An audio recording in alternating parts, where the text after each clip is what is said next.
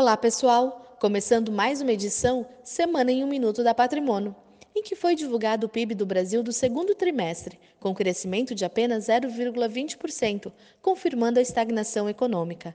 Na Argentina, após o aumento da taxa de juros na semana passada, o presidente Macri decidiu cortar alguns ministérios e taxar exportadores, a fim de amenizar a crise. Também nesta semana, a varejista Amazon tornou-se a segunda empresa americana a atingir a marca de um trilhão de dólares em valor de mercado.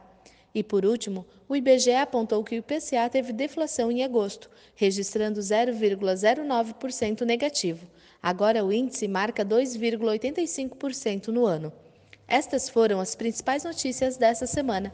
Assine nosso podcast pelo site patrimono.tv e receba a Semana em um Minuto no seu celular. Um ótimo final de semana e até a próxima sexta-feira.